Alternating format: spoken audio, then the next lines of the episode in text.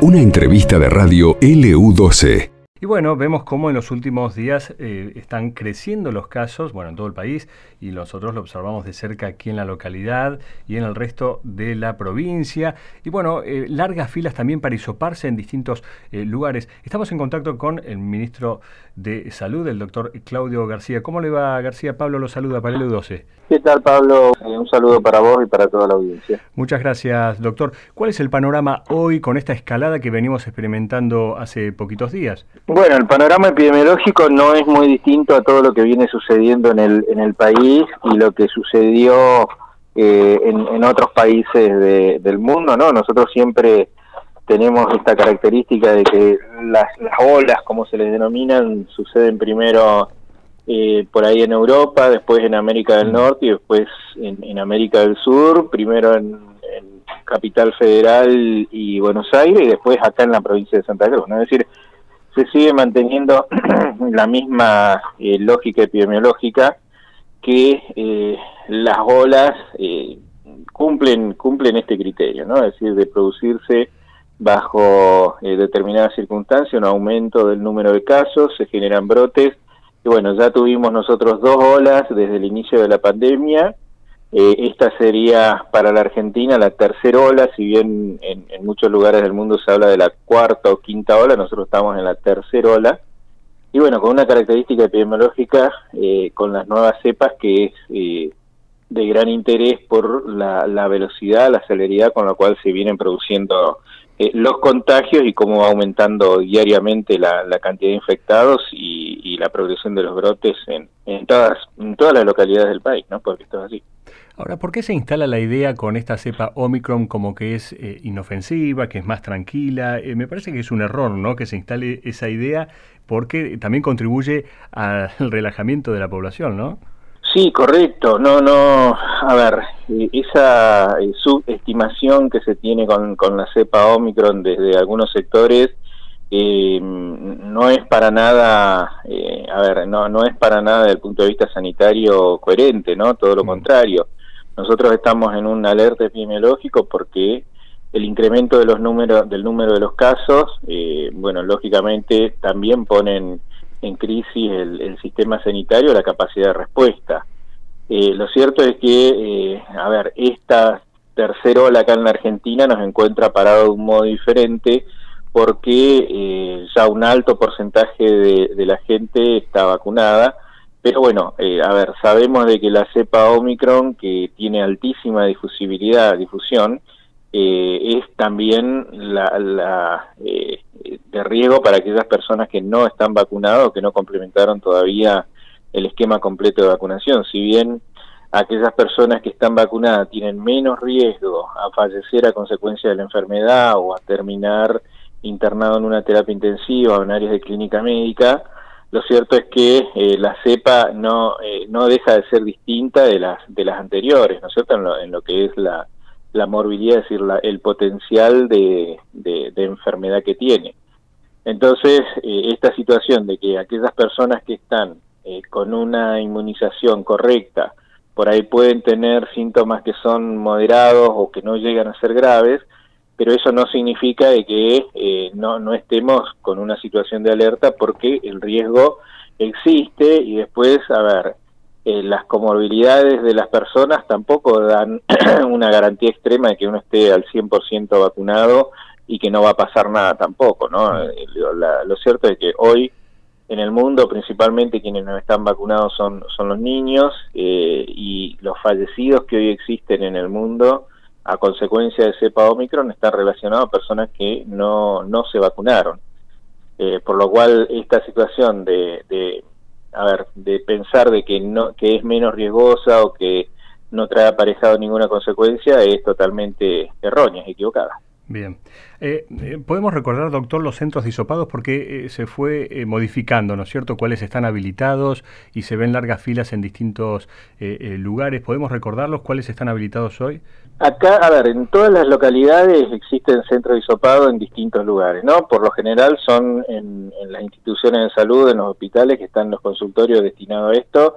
En algunos lugares como Careto Olivia tenemos dispositivos móviles principalmente ubicado en la zona céntrica de Caleta, además del, área hospitalaria, para poder eh, hacerse el control, el hisopado.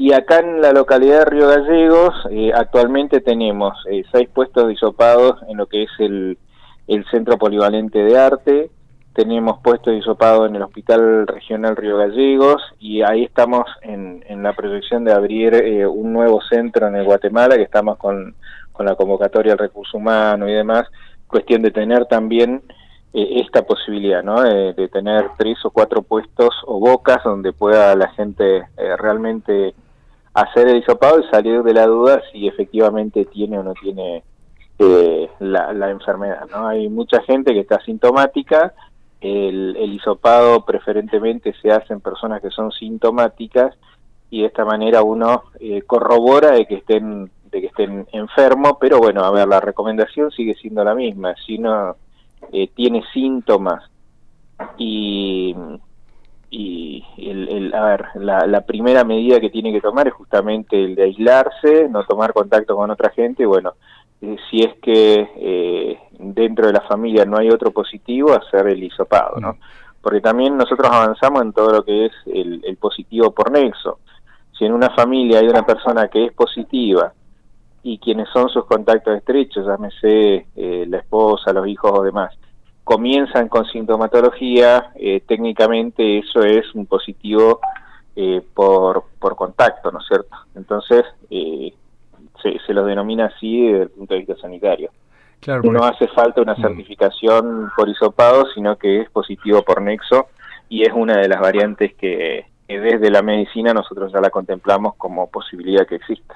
Sí, se están viendo largas filas en los eh, testeos, ¿no? Lo veíamos en el hospital, en el barrio San Benito, eh, y ahora se especula con que son distintos los síntomas de Omicron que eh, las anteriores cepas, ¿es, así? Sí, la cepa Omicron tiene algunas características diferenciales.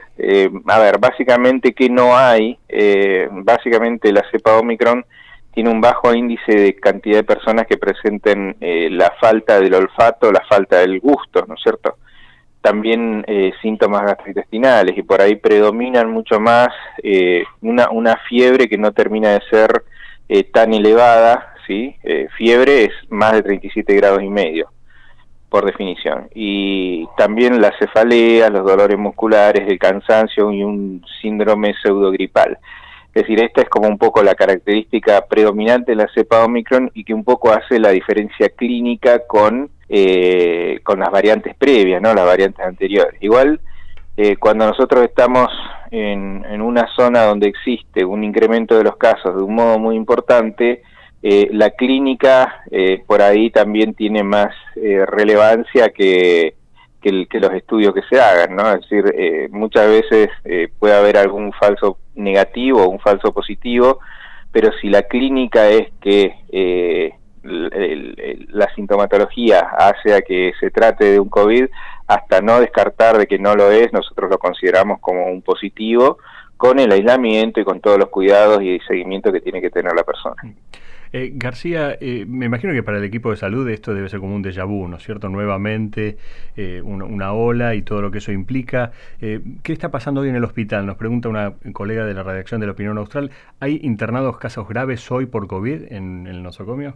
a ver, como les decía antes, nos encuentra parado de un modo diferente porque al tener un porcentaje alto de vacunación, las formas de presentación terminan siendo de manejo principalmente ambulatorio. Eh, en, esta instancia o en esta etapa de la pandemia, quien se ve más eh, estresado dentro del sistema sanitario es todo lo relacionado al primer nivel y al sistema de diagnóstico.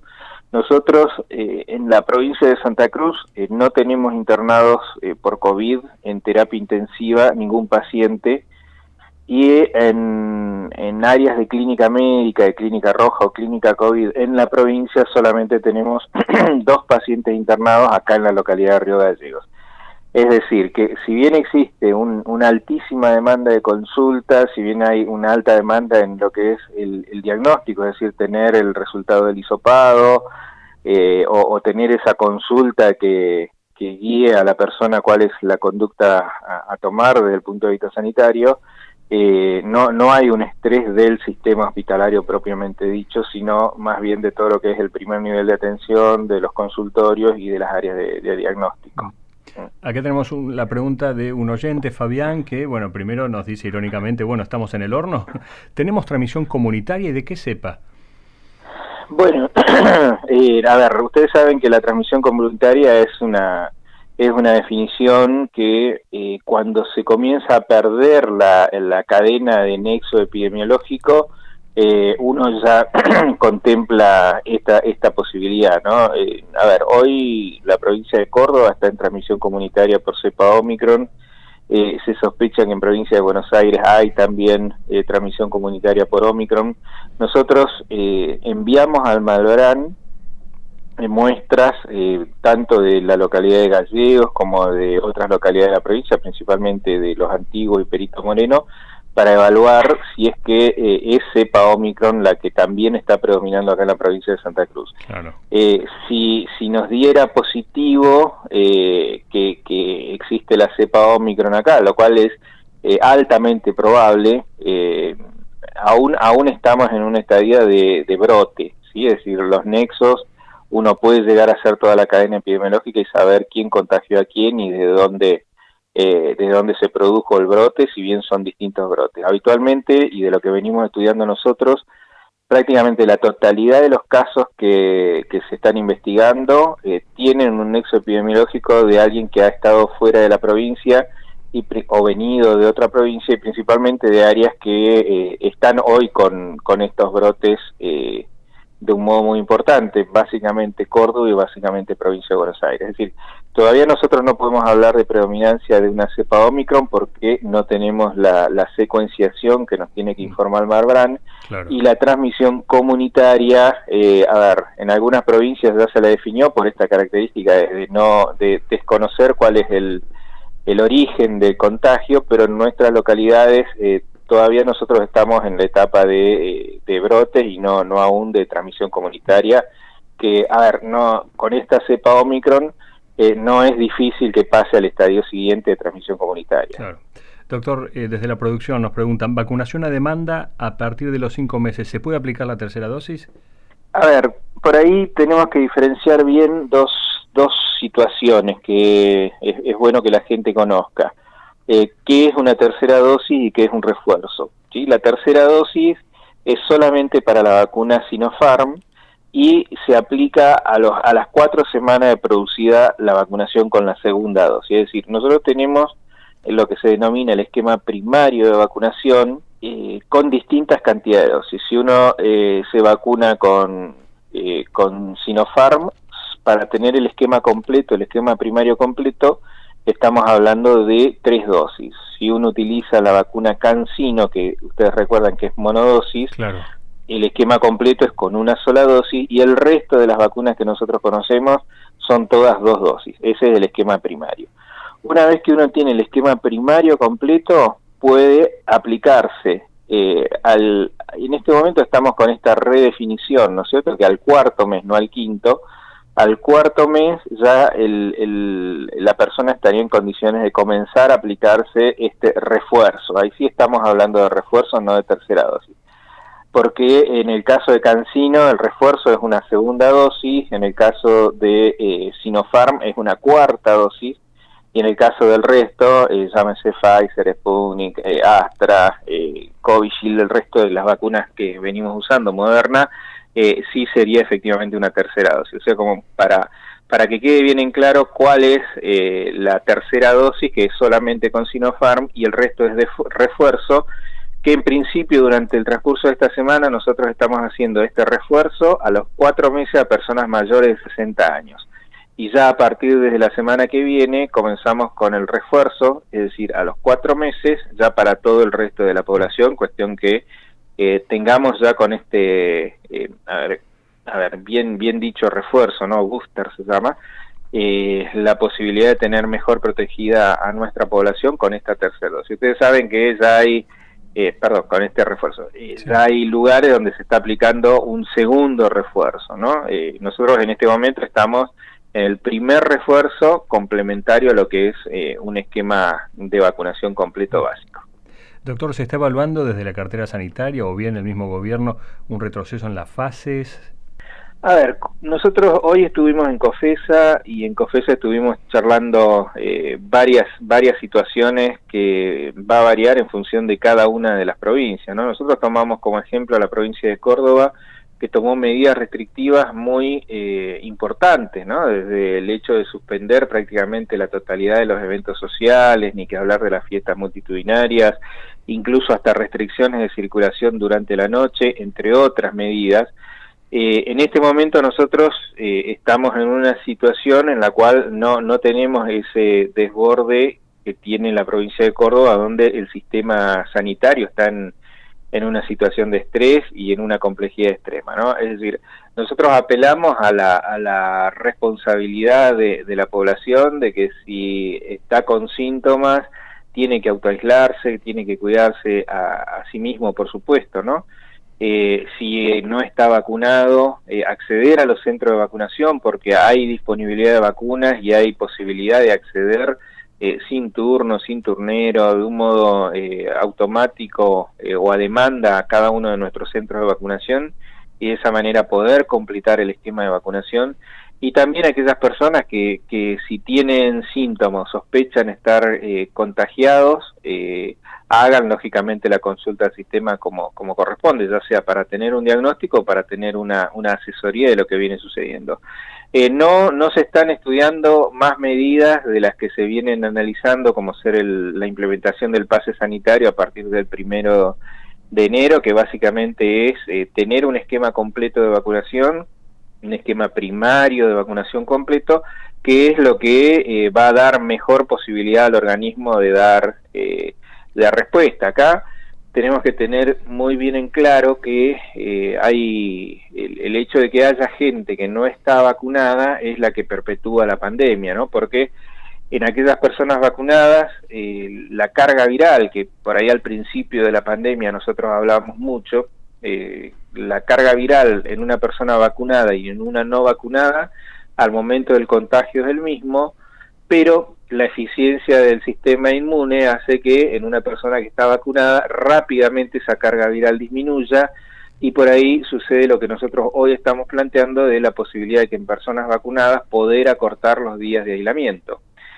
Distinto es en una persona que no está vacunada, en la cual la carga viral se mantiene por un periodo elevado más grande, eh, existe un alto riesgo, por supuesto, a la salud, y además existe el alto riesgo de las mutaciones, que son un poco el, problema más grande que estamos teniendo desde el punto de vista sanitario a nivel mundial.